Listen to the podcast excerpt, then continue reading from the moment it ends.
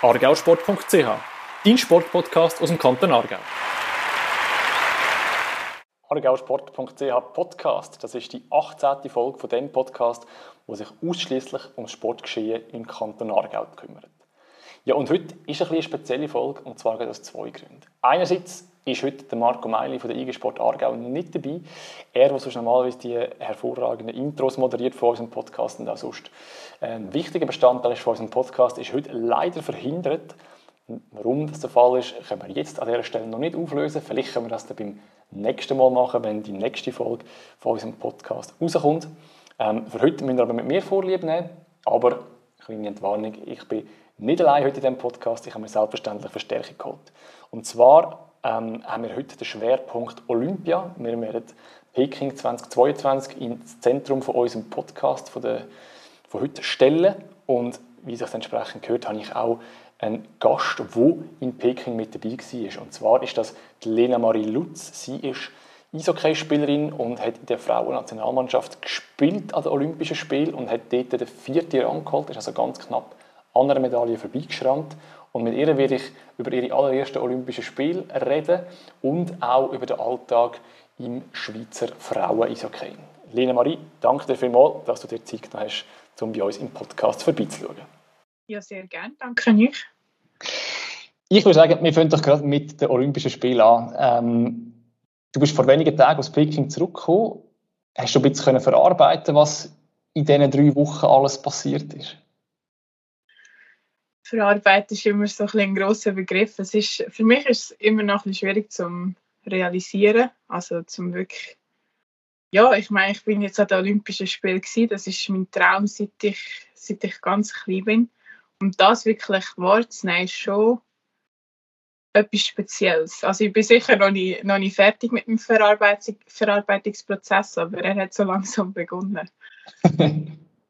Wenn wir vielleicht mal vorne anfangen, du hast Mitte Januar so die offizielle Selektion bekommen, schwarz auf weiß, was Swiss Olympic rausgegeben hat, äh, wer für das Eishockey-Team nominiert ist und dort ist dein Name drauf gestanden. Was hat dir das bedeutet, wo du das dann effektiv so schwarz auf weiß gesehen hast, jawohl, ich bin jetzt wirklich dabei?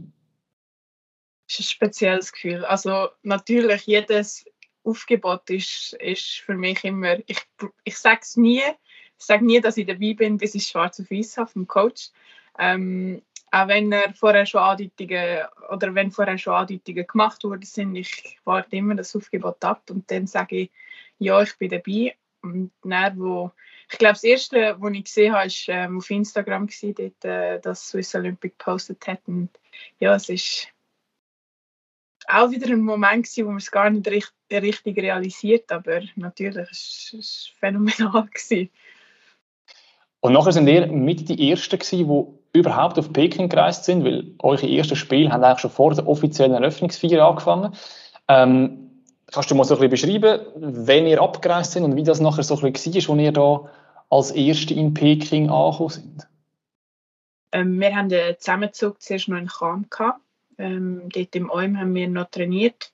Ähm, halt mit dem ganzen Corona-Zeug und so noch müssen ja, wie in einer Bubble sein. Und dann äh, haben wir Kleiderfassung gehabt. Dort ist es dann das erste Mal eigentlich so ein bisschen Richtung Olympia gegangen. Und man hat so ein bisschen angefangen zu realisieren, okay, jetzt geht es dann gleich einiges mal los. Und dann haben wir, glaube ich, noch zwei Tage gehabt, ähm, wo wir dann auch noch, ja, auf jeden Fall sind wir noch zwei Tage zu Kam und dann sind wir dann geflogen. Und der Flüger war voll mit anderen Nationen auch, mit ähm, Medienverantwortlichen, mit Reportern, Journalisten und mir. Wir sind auch in diesem Flieger und es ist schon es ist ein spezieller Moment. Nach all dem ganzen Covid-Zeug auch erstmal wieder am Flughafen sein, ist auch nicht selbstverständlich. Ähm, aber ja, es war cool gewesen. Und dann dort, wo wir angekommen sind, ist, ist auch ist eindrücklich gewesen, sage ich jetzt mal. Ähm, die Chinesen haben es mit dem Covid sehr ernst genommen. Also wir haben davon, glaub, von keinem das Gesicht gesehen, weil alle so eingehüllt sind mit Masken, mit Schutzanzügen. Und das Ganze nicht nur am Flughafen, sondern es hat sich eigentlich auch wirklich in der Village durchgezogen. Ähm, ja, es sind sehr viele Eindrücke gewesen, schon in den ersten paar Stunden. Kann man sich, wenn man das irgendwie, äh, also man hätte das vorher gewusst, dass das Chinesen das wahrscheinlich ziemlich ernst werden nehmen, ähm, wenn man das dann aber wirklich dort erlebt vor Ort und, und sich dann auch dem äh, muss quasi unterordnen, kann man sich in dieser Situation überhaupt an, auf Sport konzentrieren, dass ich überhaupt vorstelle, okay, jetzt kommt dann eigentlich mein sportliches Highlight. Also, weißt, und nebendran ist eigentlich dann irgendwie so ein bisschen, vielleicht ein bisschen surreal, wenn man aus der Schweiz kommt, wo es eigentlich jetzt nicht mehr so extrem war von den Massnahmen her, und dann kommt man dorthin und es ist plötzlich alles so, und eigentlich solltest du dich auf den Sport konzentrieren, auf das, was aus sportlicher Sicht läuft. Wie, wie das so ein bisschen die zwei Gegensätze, sage ich mal? Also für uns war es auch in der Schweiz nicht ganz so einfach gewesen, weil wir haben noch Leute im Ausland und die, wir haben alle noch Meisterschaft gespielt. In der Meisterschaft hat es Feld gegeben, ähm, in meinem Team hat es Feld gegeben, die hat man müssen schauen, dass man nicht angesteckt wird. Darum, wir sind alle mega froh gewesen, wo wir endlich können in den Flüger steigen mit einem negativen Testresultat, dass wir dort auch dürfen einreisen dürfen. Für uns war eigentlich der grösste Stress die Schweiz gewesen weil okay. wir sind so ausgeliefert eigentlich in dem Sinn und haben, wir haben nicht mehr können leben. Wir haben wirklich, es ist, also mit allen, die ich geredet habe, es ist wirklich furchtbar gewesen, die Zeit vorher. Ähm, aber man macht das natürlich noch so gern. Und dann, wo wir dort waren, das ist, klar ist es extrem, ja, eigentlich schon fast extrem, das ist eigentlich das richtige Wort. Ähm, aber unsere Coaches, wo, oder auch der Staff, der schon mehrfach dort war, oder dort äh, einfach an Olympischen Spielen etc. War, ähm, sind und auch die älteren Spielerinnen, die haben uns im Vorhinein gesagt, hey, es werden so viele Faktoren kommen, die euch so werden aus der Bahn rühren und euch eigentlich wirklich versuchen schon oder wirklich einfach versuchen ab, ähm, abzulenken. Und von dem her haben wir gewusst, okay, es wird nicht einfach, aber wir kommen dort hin als Team, wir haben einander wir können mit jedem reden, wir können zum Staff gehen. Wir, wir haben immer jemanden, falls wir ein Problem haben. Und so, ich weiß auch nicht, für mich war es nicht so schlimm, als ich dort war. Wie war es nachher? Ihr habt dort äh, eure Hotels gehabt und einfach zum Training und zurück? Oder habt ihr da frei bewegen? Das war ja nicht so das Thema. Das ist ja relativ strikt. Also wie, wie haben so die Tage vor dem Turnierbeginn ausgesehen? Ähm, es hat eigentlich alles gleich ausgesehen. Also die ganzen drei Wochen, wo wir dort äh, waren, hat sich nicht einiges etwas verändert. Ähm, wir sind angekommen, wir haben extrem viele Security-Checks und so ähm, durchlaufen mit dem ganzen Gepäck halt. Und dann sind wir in die Village gekommen. Es hat ja drei Villages gehabt. Ähm, wir sind in Peking unten mit ähm, Girling, Speedskating, Frau- und Mannenhockey. Ähm, haben wir noch gehabt. Freestyle war auch teilweise dort gewesen, und Eiskunstlauf. Ähm, alle anderen Athleten sind auf diese zwei ähm, Villages verteilt gewesen. Und dann haben wir halt unser Haus gehabt und dort drinnen haben wir Apartments gehabt, also entweder zwei oder vier Apartments. Dort ähm, hat jeder sein eigenes Zimmer gehabt. Dann hat es eine grosse Dining Hall gehabt und dort, eigentlich in dem Range hat man sich frei können bewegen alles abgesperrt rundum. Ähm, also wir sind nicht aus der Village rausgekommen, wenn wir es hätten wollen. Nur für die Trainings, äh, für die Trainings und das Spiel. Und dort haben wir auch wieder Security-Checks müssen durchlaufen, dass wir zum Bus kommen. Mit dem Bus sind wir vom dem abgesperrten Gelände eigentlich raus, durch Peking gefahren. Also wir haben 40 Minuten gehabt. Äh, wir hatten eine eigene Beijing Road gehabt, also wirklich eine Straße, die nur für die Fahrzeuge für, äh, für die Olympischen Spiele ähm, gedacht war. Und dann aus dem Village mit dem Bus in die, in die geschützte Zone eigentlich von der Eishalle und dann dort wieder ausgestiegen. Und, ja, wir haben, eigentlich, also, wir haben schon etwas gesehen von China, aber alles nur durch den Bus. Ja. Jetzt haben die ja, wenn ich das richtig habe, schon an der WM in Kanada äh, sehr, sehr strikte äh, Corona-Massnahmen gehabt. Ich habe dort ein Video gefunden auf Instagram, wo du mal deinen Tag dokumentiert hast, wie der in der Quarantäne im Hotelzimmer ausgesehen hat. Hat die Erfahrung so ein bisschen geholfen, dass das dann jetzt an den Olympischen Spielen eigentlich, sag ich mal, gut handelbar war, ähm, bis dann das Turnier losgegangen ist? Die Gedanken haben wir tatsächlich auch gemacht. Ähm, mein Glück ist vielleicht auch unter, unter anderem, dass ich die grossen Turniere gar nicht anders kenne. Also ich habe jetzt meine erste An ähm, WM und Olympische Spiele mit Covid verbracht.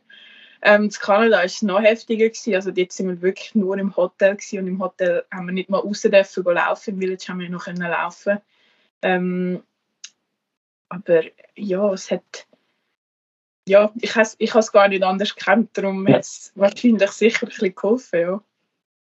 Wenn wir zum Turnier kommen, wir haben in der Vorrunde Kanada, Russland, USA und Finnland gehabt. Ähm, wie sind deine, deine ersten Olympia-Aufträge Mit was für Gefühl bist du so ein das erste Mal dann aufs Eis gegangen, wo es dann wirklich um etwas gegangen ist? Wie war das Gefühl? Gewesen? Durch das, dass es nicht wirklich Zuschauer hat und alles, habe ich es wiederum gar nicht groß wahrgenommen. Also es ist bisschen, für mich war es ein ähnlich wie an der WM ähm, zum Spielen. Ich habe mich mega auf die Spiel gefreut, weil das Niveau ist, ist einfach fantastisch zum Spielen. Ähm, wir haben ein cooles Team beieinander gehabt und so habe ich ja wirklich können ausblenden. Ich einfach, ich einfach können spielen, den Moment genossen und habe probiert immer alles zu geben. Jetzt, also diesen vier Spielen haben wir drei verloren. Dort ist gegen Kanada ist, ist es 1 zu 12, gegen die USA 0-8. Wenn man das jetzt vergleicht, also wenn man sich einfach jetzt Resultate so ein bisschen vom Männerhockey irgendwo äh, im Kopf hat, dann, dann sind die Resultate relativ klar. Obwohl ihr ja eigentlich auch mit zu den, zu den, zu den Spitzenteams gehört bei den Frauen. Woher kommt das, dass der Unterschied, sage ich jetzt von USA, Kanada bis dann der Rest kommt, doch sehr groß ist? Das ist eine gute Frage. Ähm, was sicher reingespielt hat bei dem 12-1 gegen Kanada. Ähm, Kanada war die letzten drei Monate zusammen, zusammen gewesen. Die haben die letzten drei Monate ähm, nur zusammen trainiert, beziehungsweise eigentlich schon fast seit dem August. Die haben äh, die WM zusammen gespielt und sind dort zusammen in, in Zusammenzügen alles. Haben immer auf einem kleinen Feld trainiert, kennen sich in- und auswendig die Linie. Ähm, was wir alles nicht hatten. Äh, Amerika hat es genau gleich gemacht. Ähm, ja, dort ist sicher ein Vorteil, den sie hatten, dass sie sich so kennt haben und ähm, eben auch das kleine Feld kennt haben. Also das erste Spiel gegen Kanada hat sich nicht angefühlt wie ein 12-1. Das, ja, dort haben wir noch ein bisschen Pech mit den Refs, aber ähm, hat sich auch vom Spiel her nicht so angefühlt. Aber die Frage wird einem immer wieder gestellt und ich muss ehrlich sagen, ich habe, ich habe nicht nicht die Antwort darauf. Wie ist es, wenn du auf dem Feld stehst? Also weißt, wenn du das vergleichst, wenn du Meisterschaft spielst in der Schweiz oder eben dann halt das Top-Team auf der anderen Seite hast, wo du dagegen spielst, wie, wie ist das für dich als Spielerin auf dem Eis? Was sind dort die, die grössten Differenzen, wenn du das gerade so eins zu eins nebeneinander stellst? Alles. Also ähm, die Meisterschaft in der Schweiz und das internationale Niveau kann man leider nicht vergleichen. Also in der Schweiz ist es nie so physisch, nie so schnell.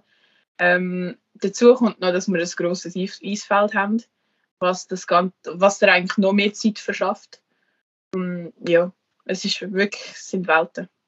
Wenn wir noch gerade ein bisschen anhängen, wie es dann in der Schweiz aussieht, also wie, wie muss ich mir vorstellen, also weißt du, Meister der Schweiz, vielleicht was ich herausgefunden habe, ist jetzt mal schnell mit ein bisschen Google, ist eher sechs Teams Nazi oder wo, wo, wo er spielt.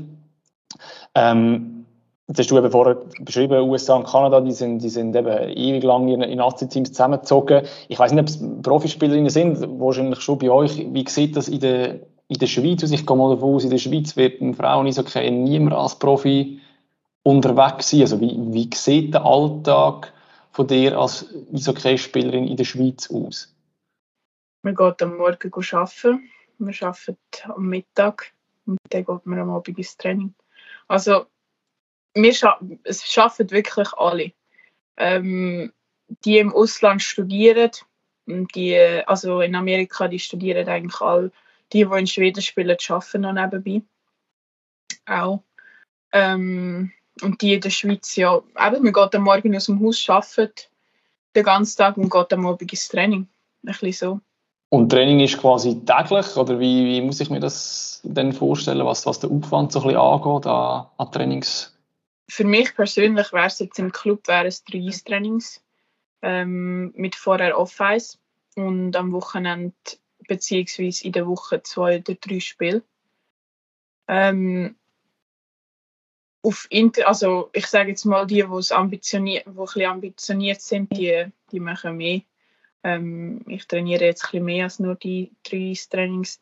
Ähm, aber ja, es gibt halt auch bei uns in der Liga mega viele, wo, wo nicht so ambitioniert sind, was ja verstehe ich, man, man ähm, schlägt keinen Profit aus dem Sport, darum verstehe ich jeden, der sagt, ja, es ist ein Hobby, viel mehr, viel mehr ähm, Aufwand will ich nicht betreiben, aber es ist halt einfach, es ist schade für, für uns, sage ich jetzt mal, wo, wo gerne richtig würden. Jetzt habe ich gesehen, du hast ja noch ein bisschen ungewöhnlich, zumindest habe ich das Gefühl, innerhalb der Saison noch, noch das Team gewechselt gehabt. Du hast glaube in Thurgau angefangen, die Saison, und mittlerweile bist du im Tessin gelandet. Ähm, wie ist es zu dem gekommen? Was ist dort äh, der Hintergrund gewesen, dass es den Wechsel während der Saison gegeben hat in diesem Jahr? Ähm, wir haben immer so den Transfer offen ähm, vom November bis im Dezember. Also da kann, kann man nochmal Teams wechseln und Lugano hat mich dort noch einmal angefragt und dann haben sie ein, gut, ein gutes Angebot gemacht und ähm, ja, dann bin ich aber. Das heißt, du bist jetzt, wenn du in der Schweiz bist, quasi im Tessin äh, daheim oder wie sieht das, sieht das aus? Jetzt für die Playoffs dann sicher, ja. Ja, und sonst vorher bist du pendelt oder wie hast du das organisiert vom Ja, vorher Training? Das heisst aber eben, du, du hast es vorher beschrieben, mit, mit dem Arbeiten nebenan. Ähm, was machst du wo bist, wie bist du beruflich unterwegs? Ähm, ich habe meine Lehre im August abgeschlossen. Ich noch bis Ende Jahr habe ich einfach im kaufmännischen Bereich noch geschafft. Momentan arbeite ich nicht, weil mit diesen Ansprüchen eben, ähm, mit maximal 60 Prozent und dann immer Nazi, also wenn ich Nazi habe, muss ich immer frei haben und äh, ja, du findest fast nichts. Also es ist wirklich, es ist mega schwierig. Ich habe das Glück, dass ich im April die Sport-RS anfangen kann. Darum bin ich, bin ich dort eigentlich relativ gut abgesichert, jetzt noch für einen Moment. Das heisst, in dem Fall in der nächsten wird der äh, Fokus Vollgas auf, äh, auf Sport sein, in dem Fall bei dir? Ja, die nächsten paar Monate den Sommer, ja. Wie, wie beurteilst du so ein die Entwicklung im, im Eishockey bei den Frauen? Wenn du das jetzt in der Schweiz anschaust, also die, die sechs Nationalteams, was es gibt, ist da in den letzten Jahren etwas gegangen, punkto Professionalisierung, Trainings und, und, und? Oder ist das etwas, was sich immer so ein im gleichen Rahmen bewegt hat in den letzten Jahren? Nein, also dort ist der Verband ziemlich dahinter, dass, dass sich da etwas tut.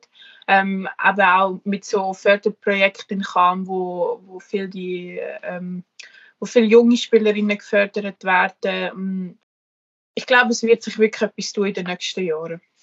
Wie war es eigentlich bei dir, gewesen, wo, du, wo du angefangen hast? Du hast ja, wenn ich da richtig nachgeschaut habe, die EHC Aarau, also jetzt Argovia Stars, aber du hast dort angefangen. Gehabt.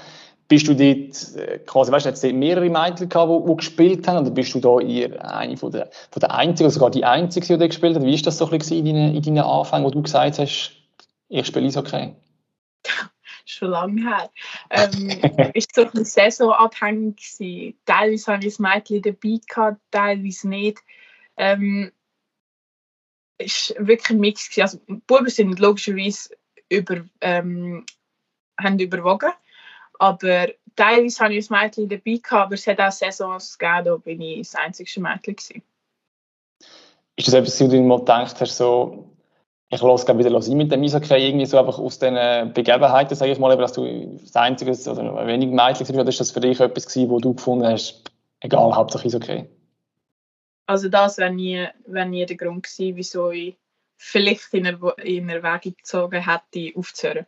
Das war für mich wirklich nie ein Problem gewesen. Ich hatte es nicht immer einfach gehabt. Kein Mädchen hat es ähm, einfach gehabt.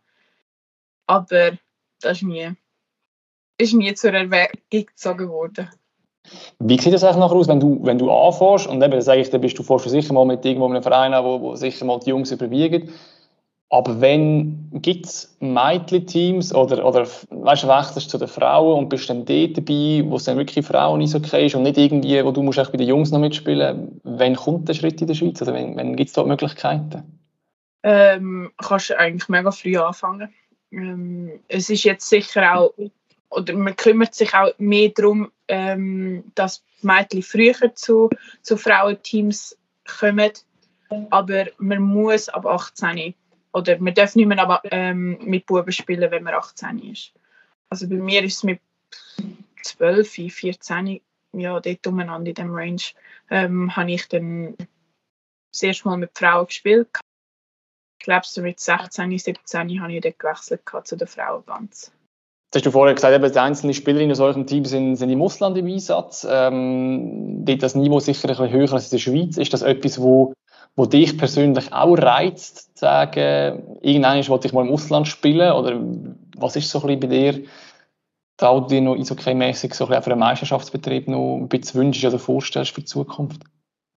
Also das Ausland ist jetzt sicher ähm, ein guter, guter Punkt, den ich, wo ich als nächstes gerne würde in Angriff nehmen ähm, eben was genau die Meisterschaft ähm, anbelangt, weil dort ist erstens die Breite ist grösser, also man hat mehr Teams, aber auch das Gefälle in den Teams ist nicht ganz so groß. Was wäre da so ein bisschen Traumdestination? Also weißt du, in, wel in welchen Ländern würdest du die reizen zum Spielen? In welchen Ländern? Ähm, ja, es ist ein bisschen schwierig, weil Kanada, Amerika momentan nicht ähm, keine Liga hat. Also die, sie haben jetzt etwas auf die Beine gestellt, aber eigentlich die, die Frauenliga ist aufgelöst worden, was es vor äh, ein paar Jahren mal noch gegeben hat. Ähm, aber ja, Schweden würde mich, würde mich sehr interessieren. Ja, wir sind ein bisschen abgeschweift, wo wir mal bei Olympia waren, äh, ein kleiner, kleiner Exkurs durch das Eishockey in der Schweiz. Äh, wenn wir zum Turnier zurückkommen, in, äh, in Peking haben wir dann nach der Vorrunde ähm, im Viertelfinale wieder gegen Russland gespielt. In der Vorrunde haben wir gegen die Russen noch verloren, im Viertelfinale dann aber gewonnen. Was ist in dem zweiten Spiel gegen die Russen anders gewesen? Warum haben wir das quasi in dem Viertelfinale, wo ja eigentlich zum Glück das wichtigere Spiel war als, äh, als Gruppenspiel, ähm, können kehren? Ich glaube, weil wir genau gewusst haben, das ist do or die, ähm, ja, haben wir es den Schlussmoment so können für uns entscheiden ähm, Ich mag mich gar nicht mehr genau als Spiel erinnern, aber ähm, ja, wir haben alle gewusst, wir können die schlagen. Wir haben nicht unser bestes Spiel gezeigt in der Vorrunde. Ähm, wir haben es einfach schlussendlich wahrscheinlich auch mehr wählen. Also wir, wir sind voll gegangen dort und äh, ja. Und nachher ist ja eigentlich dann der Halbfinale gegen Kanada, wo wir sicher in dem Sinne nichts zu verlieren haben, ähm, wo dann aber auch quasi, sage jetzt mal, erwartungsgemäß das Spiel verloren haben. Und dann ist eigentlich das Bronzespiel gekommen. Wenn ich das so ein bisschen richtig mitbekommen habe im Vorfall und ein bisschen verfolgt habe, ist eigentlich der Bronzematch so ein bisschen das, wo ihr darauf hingeschafft habt. Ist das so ein bisschen so, wenn ich das richtig wahrgenommen so ein bisschen von außen, dass eigentlich das Bronzespiel dort hinzukommen, euer, euer Ziel war, dass ihr könnt um die, um die Medaille spielen ja, ob es jetzt Bronze war. Also wir haben einfach gesagt, wir wollen um äh, Medaillen spielen. Ähm, ja, Kanada, wir haben im Halbfinale wirklich ein gutes Spiel gezeigt. Wir haben zweimal fünf Minuten gehabt, wo sie uns einfach ausgehängt hat. Ich weiß nicht, was dort passiert ist, aber in diesen, ähm, in diesen insgesamt zehn Minuten haben wir so viel Goal bekommen, dass wir uns eigentlich selber ins Bein geschossen haben.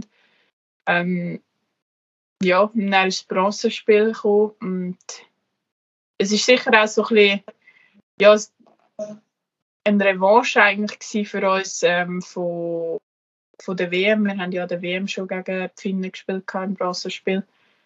Ähm, wir haben uns lange gut gehabt und ja, dann ist es 2-0 gekommen und äh, ja, relativ schnell mal das 3-0. Da ist etwa, haben wir nicht mehr viel Zeit gehabt. Wie hast du das Spiel erlebt? Du, du hast gewusst, geht es jetzt um, um die Medaille, dass wir ihr euch als, als Ziel gesetzt haben, dass das soll, dass das soll klappen dann, dann läuft das Spiel und irgendwie eben eigentlich näher dran gekämpft und gemacht und da, aber irgendwann merkst du dann so, es will nicht. Es, es geht nicht in dem Ding, es fällt ins 2-0, 3-0, du weißt, die Zeit läuft davon. Was macht das mit einem in dem Moment, wenn, wenn du dort auf dem Eis stehst und alles probierst, aber es geht nicht? Ähm, mit mir hat es Gott sei Dank nicht so viel gemacht. Ähm, ich habe ich habe wirklich bis zu der letzten Minute habe ich meinen Job gemacht. Ich, habe wirklich, ich bin gegangen. Ich bin fürs Team gegangen. Ich habe versucht, für, für, alle, für alle da zu sein, alle ein bisschen oben runterzuholen. Es war es ist sehr hektisch. Gewesen. Und ähm, ich glaube, schlimmer ist es, ja, also, nein, ich weiß gar nicht, für wen es schlimmer war. Aber für mich ist ich habe wirklich dem, ich bin einfach im Moment und habe alles gegeben, bis, bis zum bitteren Ende eigentlich. In dem, ja. Wie war es nachher, gewesen, wo das Spiel vorbei war? Du gewusst, nein, es hat nicht zu dieser Medaille gelangt, das ist eigentlich der dümmste mögliche Platz, du wirst Vierter. Gleich eigentlich auch eine super Leistung, wenn du an den Olympischen Spielen irgendwo in die Top 4 kommst. Meine, dann hat es nicht viel auf dieser Welt, die besser sind, aber trotzdem, es hat nicht zu der Medaille gelangt. Wie, wie sind ihr da im Team mit dem umgegangen? Wie war das nach dem Bronzespiel? Es war ein sehr schwieriger Moment. Ähm, ich war relativ gefasst. Ähm, für mich ist es erst am nächsten Tag habe ich es als sehr schlimm empfunden. Äh, ich habe es erst später realisiert. Ähm, ja, ich meine, man hat es auf den Fotos gesehen. Es sind sehr viele am Brüllen. Es sind, ja, wir sind alle füreinander da gewesen, aber es hat gleich schlussendlich jeder für sich müssen, müssen akzeptieren, mit sich müssen ausmachen und ja, es war ja, kein schöner Moment gewesen, nein. gar nicht, aber ja. Jetzt mit ein bisschen Abstand, wenn das jetzt eben zurück in der Schweiz, ein paar Tage her seit dem Spiel, wenn das jetzt so ein bisschen die ganzen Olympischen Spiele so ein bisschen einordnet, wie fällt dein Fazit aus? Also ich vermisse alle schon.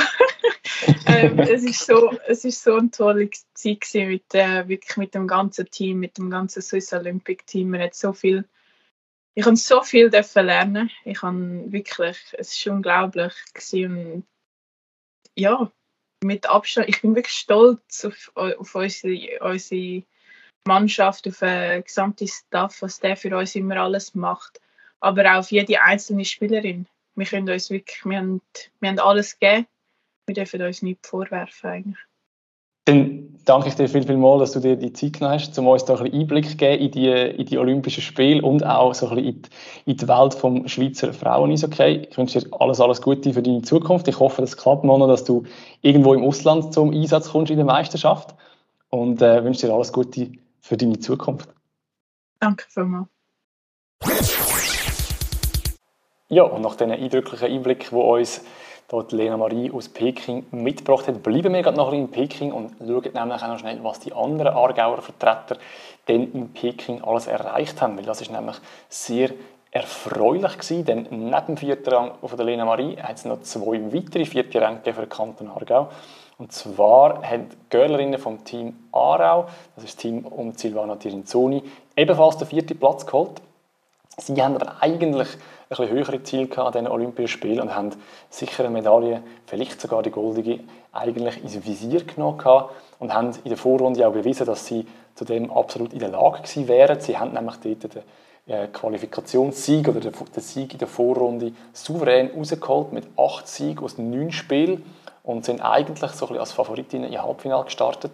Aber ausgerechnet dann, was darauf angekommen ist, im Halbfinale gegen Japan und dann auch im Bronzespiel gegen Schweden, hat es nicht mehr gelangt für die Aarauer Görlerinnen und sie haben sich leider mit dem undankbaren vierten Rang zufrieden geben.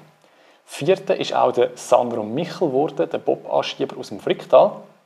Er ist im Zweierbob mit dem Michael Vogt zusammen unterwegs und hat den vierten Rang rausgefahren, ist nur knapp hinter der Bronzemedaille ins Ziel gekommen. Wenn wir gerade beim Bobsport bleiben, haben wir dort noch weitere hervorragende Resultate aus Aargauer Sicht vermelden. Und zwar hat Melanie Hasler bei ihrem ersten Olympischen Spiel gerade doppelt überzeugt. Sie hat nämlich bei der Monobob-Premiere in Peking den siebten Rang rausgeholt und kurz nachher auch noch im Zweierbob überzeugt, wo sie mit der Nadia Pasternak zusammen den sechsten Platz geholt hat für sie bei der Premiere. Also gerade zwei olympische Diplome. Und ein weiteres olympisches Diplom haben wir auch im Snowboard geholt, und zwar in der Halfpipe. Dort hat die Berenice Vicky aus Ennetbaden mit dem siebten Rang überzeugt. Hat in diesem Jahr also bereits zum vierten Mal äh, das Finale erreicht bei einem grossen Wettkampf und hat in Peking also das Diplom geholt. Ja, und damit hätten wir, wenn das alles zusammenfasst, sechs ähm, Aargauer Sportlerinnen und Sportler, die in Peking mit dabei sind und genau gleich viel äh, Diplom, wo in Aargau zurückgekommen sind. Der einzige Aargauer, der kein Diplom gewinnen an diesen Olympischen Spielen, ist der Skiakrobat Nicolas Gigax. Er ist leider schon in der Qualifikation gescheitert. Aber auch so kann man glaube durchaus festhalten, dass das eine sehr eine positive Schweizer oder Schweizer Aargauer Olympiabilanz natürlich war, auch wenn es nicht zu einer Medaille gelangt hat. Und bevor wir jetzt definitiv noch in die News vom Aargau Sport eintauchen, noch eine kurze Information zu der Wahl vom Aargau Sportler oder respektive der Aargau Sportlerin des Jahres 2021. Das Voting für den begehrten Titel läuft nämlich seit dem letzten Samstag und dauert noch bis am Mittwoch, 2. März. Abstimmen kann man auf argausport.ch online, das ist am einfachsten. Oder man kann dann auch via SMS abstimmen. Alle Infos dazu findet ihr ebenfalls auf unserer Webseite argauersport.ch. Nochmal als kleine Erinnerung, nominiert sind die Wasserspringerin Michelle Heimberg, die Judoka Fabian Kocher, der Orientierungsläufer Matthias Kiburz, Paraschwimmerin Nora Meister, der Beachsoccerspieler Noel Ott und die Girlinnen vom Team Tirinzoni. Weitere Informationen Porträts zu allen Nominierten und eben auch alle Angaben zum Voting findet ihr auf argauersport.ch. So, und jetzt kommen wir definitiv zu den News aus dem Aargau Sport.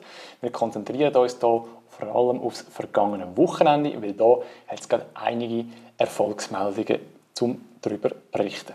Wir fangen an mit Fußball und zwar haben die Männer vom STV Oberempfelden am vergangenen Sonntag den Schweizer Meistertitel in der Halle gefeiert. Das dank einem 4-2-Sieg im Final gegen Elk Ettenhausen.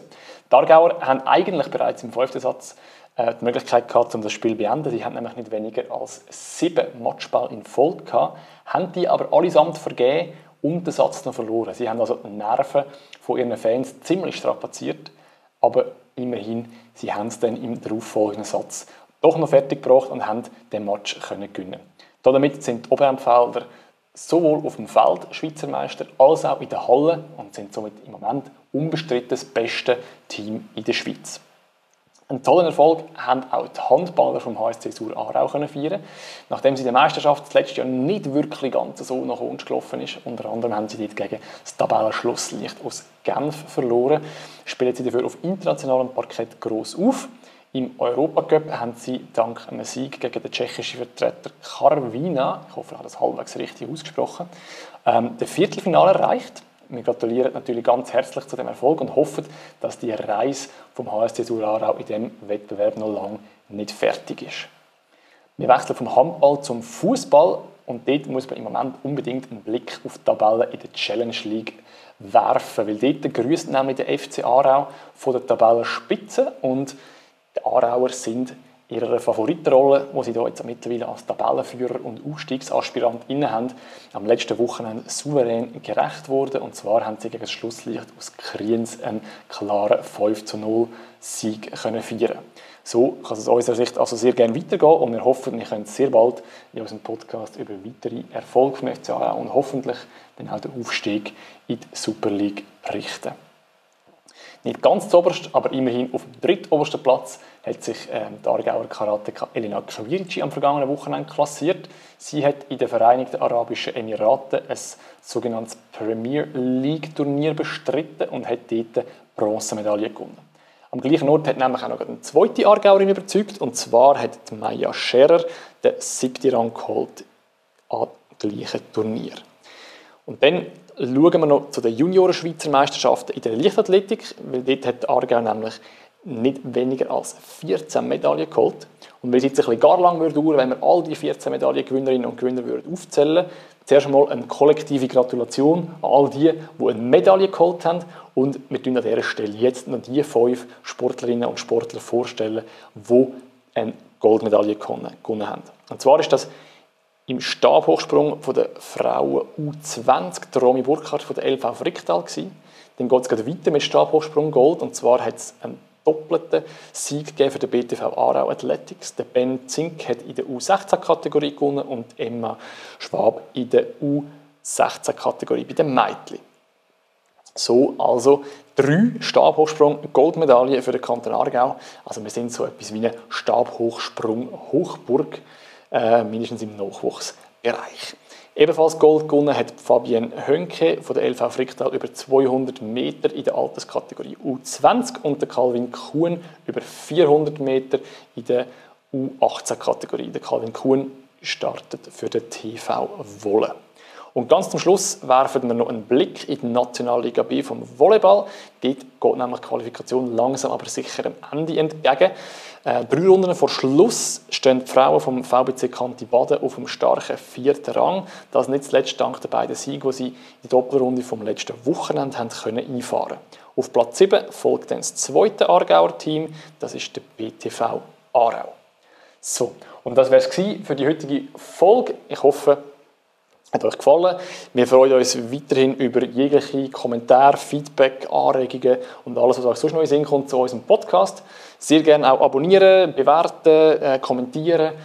Ähm, nur so gerne, auch, dass wir von euch ein bisschen wissen, was euch denn gefällt, was euch weniger gefällt, was wir verbessern können.